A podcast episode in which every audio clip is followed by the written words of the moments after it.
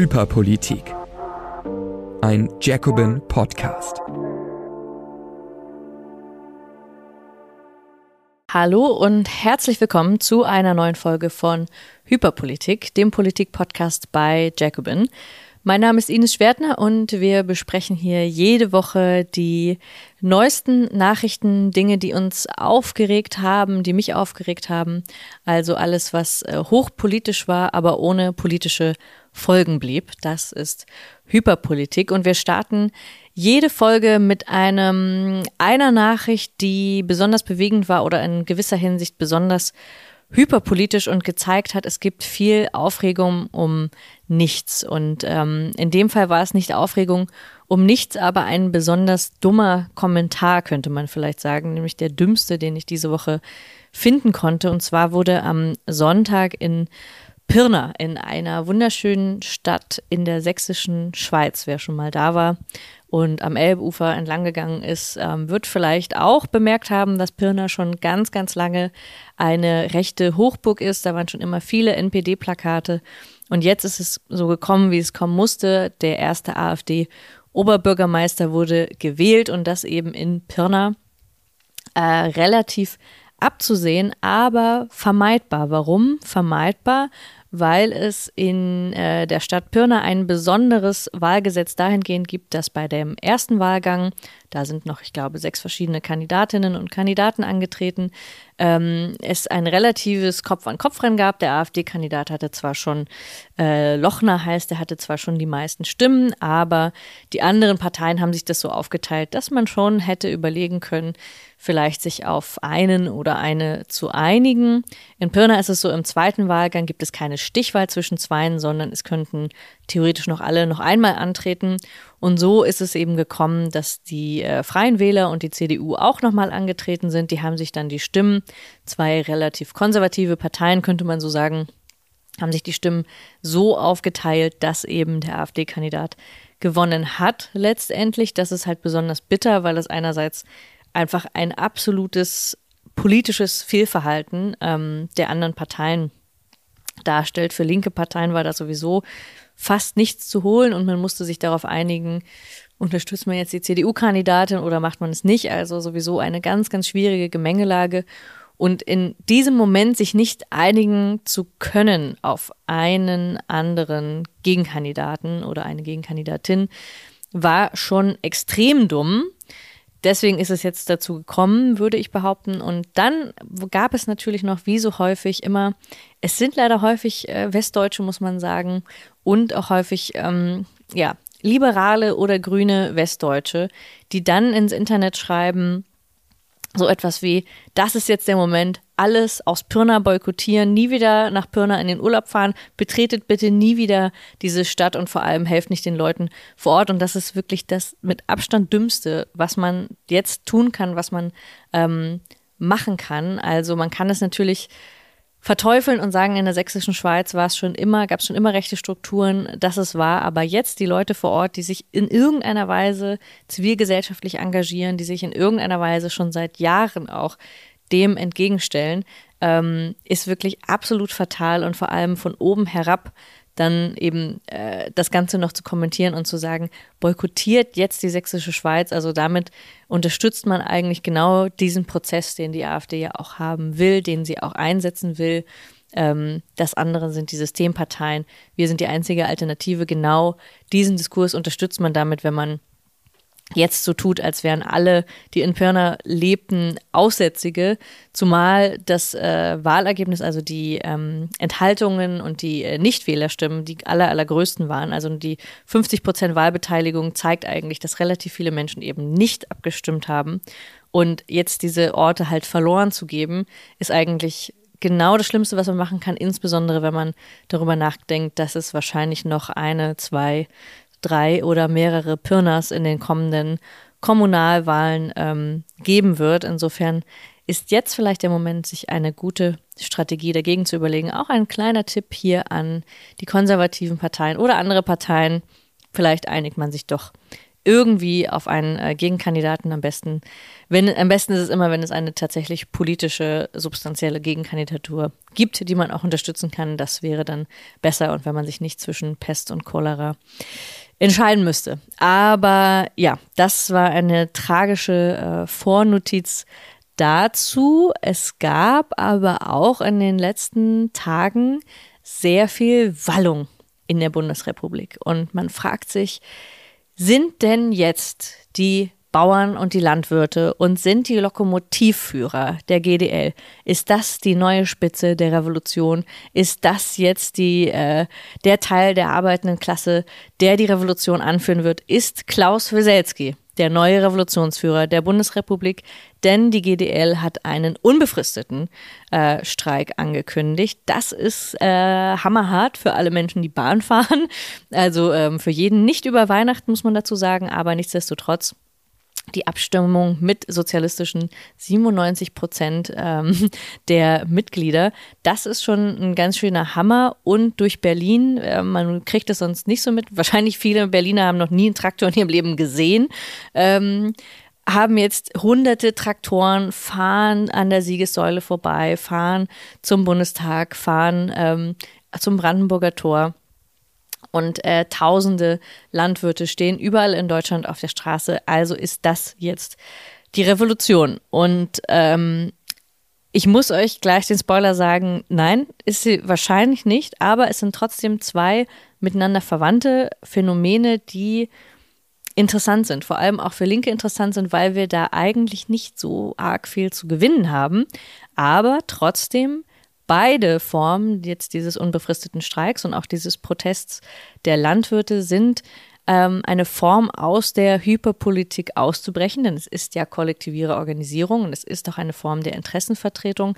Ähm, es ist aber eben doch komplizierter als das. Und deswegen will ich die beiden Beispiele nutzen, um auch zu zeigen, jetzt nicht jede Form aus Hyperpolitik auszubrechen, ist ja nicht per se irgendwie progressiv oder links oder so, ähm, denn es kann natürlich auch eine organisierte Rechte geben. Das will ich jetzt äh, diesen beiden Protestformen nicht unterstellen, aber trotzdem sagen, es gibt verschiedene Formen und nicht jede, Pers jede Form ähm, aus diesem hyperpolitischen Diskurs auszutreten, ist ähm, per se irgendwie eine, eine bessere, einfach so, weil sie so besteht. Und um vielleicht eins nach dem anderen kurz, ähm, um das kurz zu erklären an, dem, an den beiden Beispielen, bei den Landwirten ist es ja so, das ist jetzt sehr interessant, wie viele Projektionen und wie viele Parteinamen es von unterschiedlichsten Seiten gibt auf diese protestierenden Landwirte. Was ist passiert? Also die Landwirte demonstrieren immer mal wieder in Berlin. Ich habe das auch schon ein paar Mal erlebt, dass diese Traktoren fahren. Also sie sind eine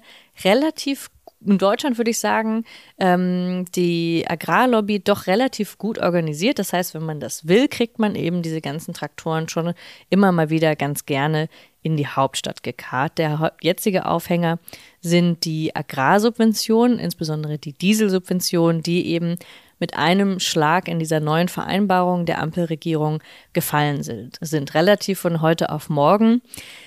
Jetzt ist es so, natürlich, äh, Dieselsubventionen sind natürlich nicht beliebt. Sie sind auch klimaschädlich, weil man halt sagen muss, klar, ähm, diese, das wollen wir eigentlich nicht mehr subventionieren. Das andere Problem ist allerdings so, dass äh, so ein Traktor, es gibt jetzt keinen äh, E-Traktor oder es gibt keine großen Maschinen, die jetzt irgendwie anders angetrieben werden könnten von heute auf morgen. Insofern haben die Landwirte natürlich recht, dass ähm, von heute auf morgen, wenn diese Subvention wegfällt, dass dann das Essen oder das, was die Lebensmittel, die produziert werden, und sei es auch nur Tierfutter, das produziert wird, natürlich von einem Tag auf den anderen teurer wird. Das heißt, die Landwirte haben, erstens wird das Leben für sie selber teurer, es wird schwieriger, aber sie geben das natürlich auch wiederum an die Verbraucher ab oder müssten sie dann jedenfalls tun, dass die Preise steigern. Das heißt, diese äh, wegfallende Dieselsubvention ist eigentlich eine Verteuerung, müsste man sagen, dann über Umwege wiederum an die ganz normale Bevölkerung, die halt weiter Lebensmittel konsumieren muss. Deswegen sagen die Landwirte zu Recht, solange ihr noch etwas zu essen haben wollt, solltet ihr die deutsche Landwirtschaft unterstützen. Und es gibt derzeit keine Alternative. Also sie könnten ja nicht auf etwas anderes umsteigen. Das ist erstmal wahr und richtig und zeigt einfach, dass dieses Wegstreichen der Subventionen, so wie viele, vieles andere, was weggestrichen werden musste, 17 Milliarden mussten ja noch ähm, zusätzlich gekürzt werden nach dem Bundesverfassungsgerichtsurteil. Und dann hat die Ampelregierung das gemacht, was sie immer macht. Sie sucht sich dann einfach 20 verschiedene Stellen aus und macht das ähm, Paket so komplex und mit so vielen auch Rechnungen in die Zukunft, dass man eigentlich kaum durchsteigen kann. Und nur ganz gute organisierte Lobbygruppen wie eben äh, die Agrarindustrie kommt dann sofort dahin, dass sie sofort auf die Straße gehen, während jetzt ganz viele Verbraucher, die auch unter den erhöhten Strompreisen leiden oder erhöhte Lebensmittelpreise, jetzt halt nicht so ad hoc äh, konzertiert plötzlich nach Berlin fahren und äh, protestieren, obwohl ja eigentlich die gestiegenen Preise auch bei ihnen enden. Aber daran sieht man eben schon, es ist eine gut organisierte Gruppe, die auch bei der kleinsten Summe schon auf der Matte steht. Politisch hilft das jetzt vor allem, muss man sagen, Leuten wie Hubert Aiwanger, die dann aus Bayern natürlich ankommen und auch sagen, so, also jetzt äh, ist mal Schluss und auch die CDU, CSU, die natürlich sofort an der Türe steht ähm, und sagt, wir stehen an der Seite der Landwirte. Und ich will jetzt nicht sagen, dass die deutschen Landwirte per se äh, reaktionär wären, aber man muss natürlich sagen, vom politischen Spektrum neigen sie doch eher ähm, dem konservativen Spektrum zu. Es ist allerdings jetzt auch nicht vergleichbar wie die Proteste der Landwirte zum Beispiel in den Niederlanden vor ein paar Monaten. Das war schon eher rechtsgerichtet. Also ich will jetzt auch nicht sagen, in der gesamten Geschichte, das wäre jetzt auch auf jeden Fall zu hoch gegriffen und äh, auch zu sehr ähm, alles über einen Kamm geschert. Aber ich sag mal so, ähm, die äh, Bauern und die Bauernverbände waren jetzt nie der progressivste Teil ähm, der Bevölkerung, den man da organisieren konnte. Weshalb es auch für sozialistische Bewegungen, auch für sozialistische Länder immer wieder eine besondere Herausforderung war, so könnte man es jetzt vielleicht mal diplomatisch ähm, erklären, die Bauern auch mit einzubeziehen in ein sozialistisches Projekt, weil eben die Landwirtschaft schon mal, einfach weil es auf dem Land ist und nicht eben wie die moderne Stadt, einfach schon eher ähm, mit jetzt großen Veränderungen sich eher schwer getan hat. Und diese großen Maschinen sind insofern schon auch ein bisschen Symbol eigentlich eines Bereiches, der von sich selber nicht mehr diesen Ertrag hat. Also EU-weit und deutschlandweit benötigt die Landwirtschaft, braucht eigentlich diese Subventionen. Die Agrarsubventionen sind eigentlich die größten im gesamten EU-Haushalt, weil die europäischen äh, Landwirtschaftsbetriebe eigentlich von alleine nicht mehr so rentabel sind, äh, wie als würde man das Ganze eben von außen exportieren und äh, importieren. Und insofern ist halt, äh, ist diese ganze, die gesamte Luftnummer Agrarsubvention ist jetzt so ein bisschen in sich zusammengefallen. Also es ist keine für sich selbst äh, stabile Ökonomie und das merkt man eben, dass allein wenn es diesen kleinen Einstich gibt in diese Dieselsubvention, bricht das Ganze eigentlich zusammen. Und das, was wir hochsubventionieren müssen, auch die Milch, die wir trinken und alles das, diese ganze Massenproduktion, funktioniert eigentlich nur, weil das so hochsubventioniert ist. Und das ist eigentlich das Grundproblem, wo man aber nicht drüber spricht, weil eben die Landwirte an diesem Punkt, jetzt an diesem einen speziellen Punkt, tatsächlich recht behalten. Für Linke ist da aber eben nicht so viel zu gewinnen, weil es halt politisch schon relativ stark äh, von rechts und konservativ vereinnahmt worden ist.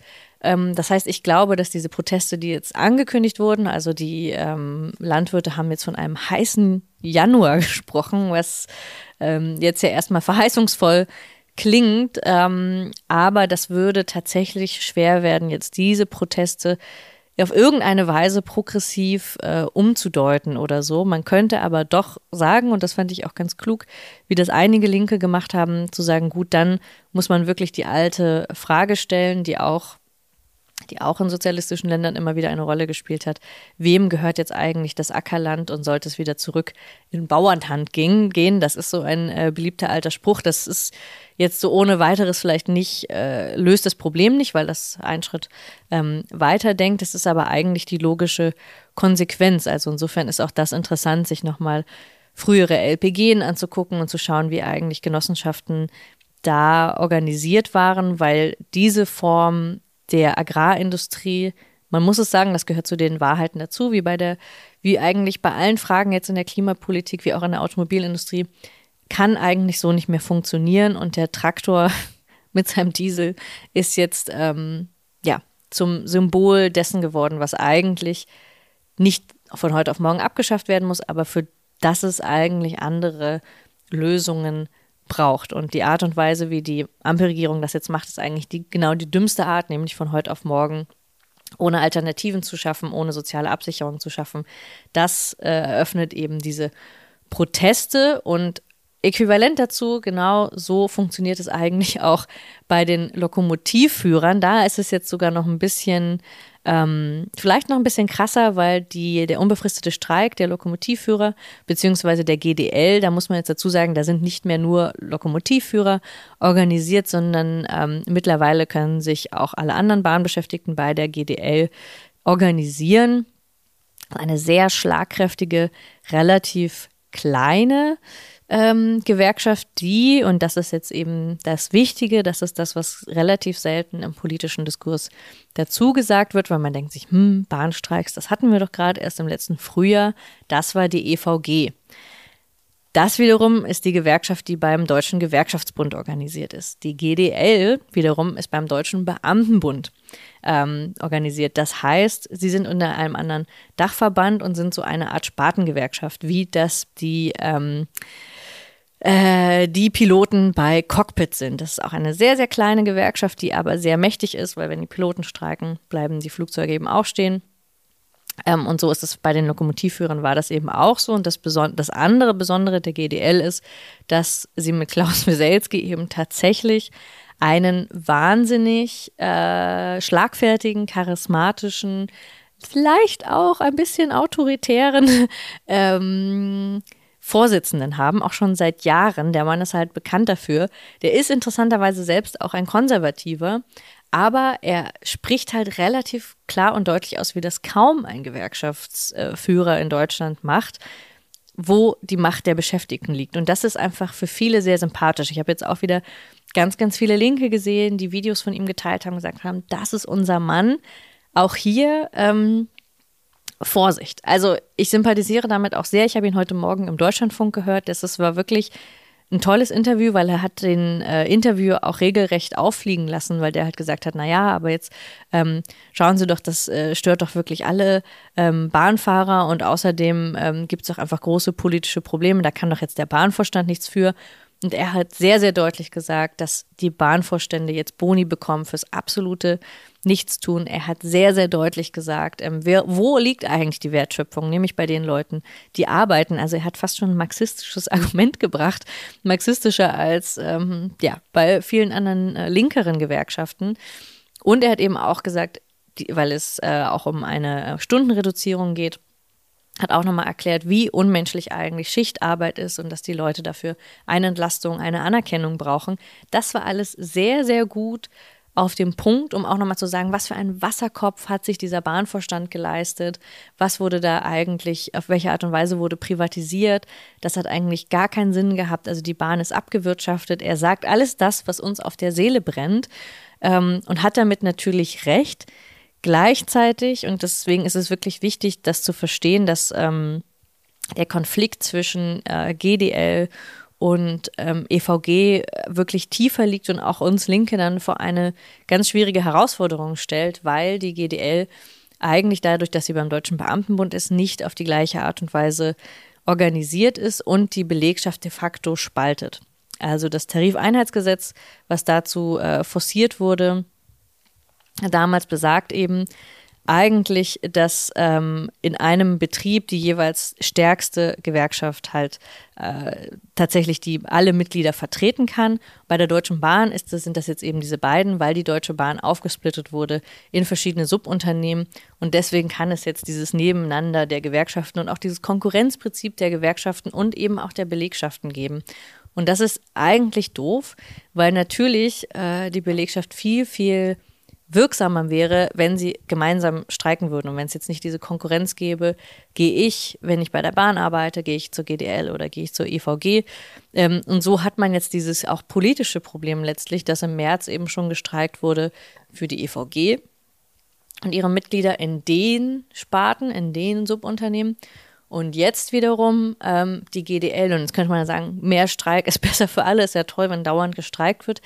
Ich glaube aber schon, dass es ökonomisch wirksamer wäre und auch politisch klüger, wenn man nicht so eine Dauerschleife von verschiedenen Streiks hätte und es eben dieses das ist das wichtigste Argument, dieses Konkurrenzprinzip unter den Beschäftigten geben würde. Deswegen ist das, ist das wirklich mit Vorsicht zu genießen. Das heißt jetzt nicht, äh, dass man gegen diese Streiks sein soll, um Gottes Willen.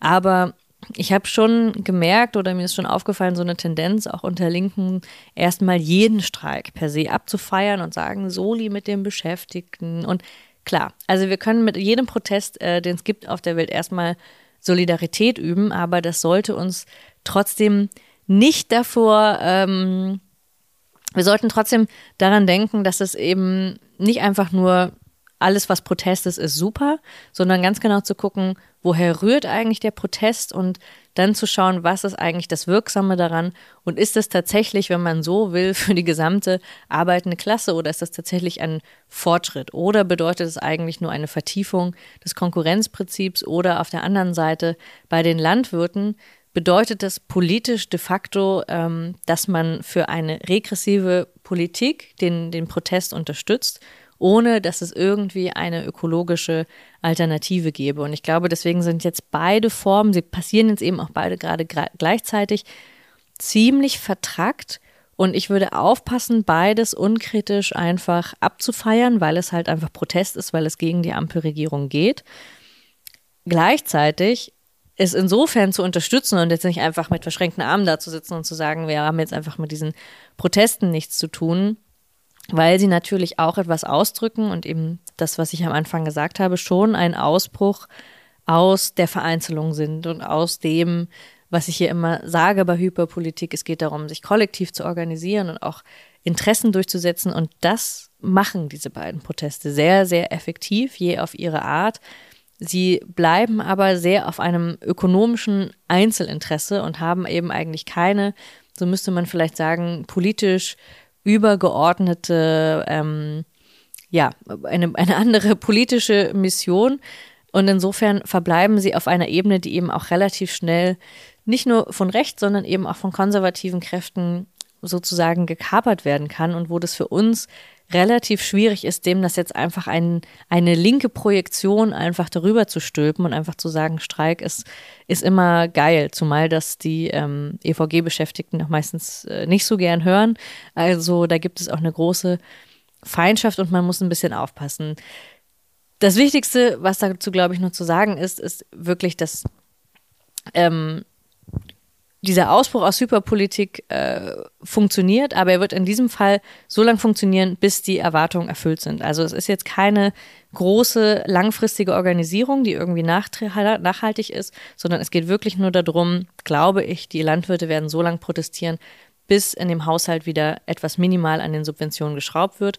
Und auch äh, die GDL wird einmal unbefristet streiken und dann muss wahrscheinlich irgendwann die Bahn auf sie zukommen. Es ist aber kein Projekt, in beiden Fällen eben nicht, wirklich an der Landwirtschaft etwas nachhaltig zu verändern oder auch kein Projekt, jetzt tatsächlich äh, die Bahnvorstände abzuschaffen oder die Verkehrswende zu schaffen oder oder oder. Also die beiden haben nicht den Anspruch, tatsächlich einen anderen Schritt darüber hinaus zu machen, irgendetwas, das System im Größeren zu kritisieren. So sympathisch wie Klaus Wieselski ist, so sympathisch wie vielleicht auch der andere oder andere Landwirt sind. Ähm, diese Interessenvertretung ist relativ eng und deswegen glaube ich, werden diese Proteste jetzt auch eher kurzweilig sein. Aber nichtsdestotrotz, sie brechen aus einer Logik heraus und es ist ähm, spannend zu sehen, dass das auch in Deutschland möglich ist, diese Form von ja, knallhartem Streik und auch wieder ein bisschen äh, ja, laute, große Autos auf den Straßen von Berlin. Aber in jedem Fall, ähm, ja, Hyperpolitik äh, ist äh, auszubrechen, ist, bedeutet nicht gleich, äh, dass, das, dass die Revolution kommt. Es tut mir leid, das zum Ende sagen zu müssen was allerdings schon eher in diese Richtung geht. Und mit etwas Positivem wollen wir dann doch immer enden hier bei Hyperpolitik. Das sind ähm, diesmal Streiks anderswo, die aber so langsam die Ländergrenzen überschwappen. Und zwar geht es um die ähm, Automobilhersteller und äh, Arbeiter bei Tesla. Nicht hier, also einmal äh, ausnahmsweise nicht in Grünheide, sondern in Schweden hat es angefangen, dass die Beschäftigten bei Tesla angefangen haben zu streiken. Die IF Metall, nicht die IG Metall, sondern die IF Metall aus Schweden wollten Tarifverträge, ganz was Verrücktes, haben angefangen ähm, zu streiken. Und da muss man jetzt eben dazu sagen, ein riesen amerikanisches äh, Unternehmen mit einem absolut verrückten Hyperkapitalisten, der einfach Tarifverträge nicht so geil findet, der disruptiv in Wirtschaften reingeht und eben wie in Grünheide einfach eine Megafabrik dahinsetzt. Kann man natürlich auch in Schweden machen, trifft aber auf eine sehr, sehr gut organisierte und lang, lang, langjährige Gewerkschaftsstruktur, wo man eben einfach nicht hinnimmt, dass es keine Tarifverträge gibt. Insofern, das funktioniert in Schweden nicht einfach so. Es bröckelt der Wohlfahrtsstaat, aber trotzdem ist das Selbstverständnis, dass es Tarifverträge braucht, noch sehr, sehr groß, sodass eben jetzt der Streik von Schweden aus rübergekippt ist nach Dänemark und auch die norwegischen Belegschaften solidarisieren sich, auch Postboten, auch Hafenarbeiter, jetzt auch in Finnland, sodass mittlerweile an allen nordischen Staaten es äh, zu Streiks kommt, um äh, bei Tesla Tarifverträge durchzusetzen. Und das ist wirklich ziemlich cool, weil das zeigt auch so ein bisschen, wenn es noch die organisierte Massenkraft gibt, wie in den äh, skandinavischen Gewerkschaften, die eben wirklich eine Tiefe und eine Akzeptanz in der Bevölkerung haben, ein Organisationsgrad, der wahnsinnig hoch ist. Wie gesagt, das Selbstverständnis ist sehr, sehr groß. Also, die, dass sie die Idee von, äh, von Gleichheit und auch von ähm, einer Form von sozialem Kompromiss ist wahnsinnig tief, sodass selbst jemand wie Elon Musk das nicht eben einfach so aufkündigen kann und eben, dass es diese äh, über Länder hinweg, über Ländergrenzen hinweg jetzt äh, Streik, Solidarität gibt, ist wirklich ziemlich cool. Ich hoffe, dass das auch noch das länger anhält, dass sie ihr Ziel erreichen und dass man vielleicht auch in anderen europäischen Ländern, auch in Deutschland, dass man von Grünheide drauf guckt und sieht so, hm, okay, es, es handelt sich offensichtlich um ein multinationales Unternehmen und auch um Produktionsketten, die transnational stattfinden. Und genauso müsste sich eigentlich auch die Arbeiterschaft organisieren. Das ist bei Amazon so ähnlich, aber halt viel, viel schwieriger. In dem starken Automobilsektor kann man das sofort durchsetzen. Man sieht es halt direkt, dass es, ähm, wenn einem, wenn irgendwo Hafenarbeiter streiken und die Produktionskette durchbrochen ist, dann wird das Auto halt nicht mehr zusammengebaut. Und insofern, ähm, ja, alles Gute für die Streikenden in Skandinavien. Wir schauen uns an, ob es nicht auch noch ein bisschen weiter rüberschwappt. Das wäre ziemlich cool zum Ende des Jahres. Und ähm, apropos, ich habe euch ja abstimmen lassen. Auch so viel Demokratie soll hier möglich sein. Und der übergroße Teil hat sich dafür ausgesprochen, einen klassischen politischen Jahresrückblick zu machen, weil, so hatte es einer ähm, in einem Kommentar geschrieben, die Erinnerung ungefähr nur drei Monate zurückreicht und deswegen sei es gut, neben den ganzen Lanz und RTL und Günther Jauchs Jahresrückblicken auch einen aus linker Sicht zu machen und das ist zwar mehr Arbeit, als einfach mein Lieblingsbuch vorzustellen, aber ähm, ich finde die Idee auch eben gut und insofern werde ich mich dran machen. Dieses ist also die Letzte Folge jetzt vor Weihnachten. Ich hoffe, ihr habt ähm, schöne, äh, wie nennt man das, eine Jahresendfeier. also wenn man nicht mehr Weihnachten sagen darf. Nein, ich wünsche euch frohe Weihnachten und ähm, ein paar ruhige Feiertage und ihr könnt euch dann eben freuen, wenn alles gut geht, auf den hyperpolitischen Jahresrückblick beim nächsten Mal. Wir sehen uns dann. Das war Hyperpolitik. Wenn du Ines unterstützen willst, abonniere das Magazin über den Link jacobin.de slash Hyperpolitik. Vielen Dank.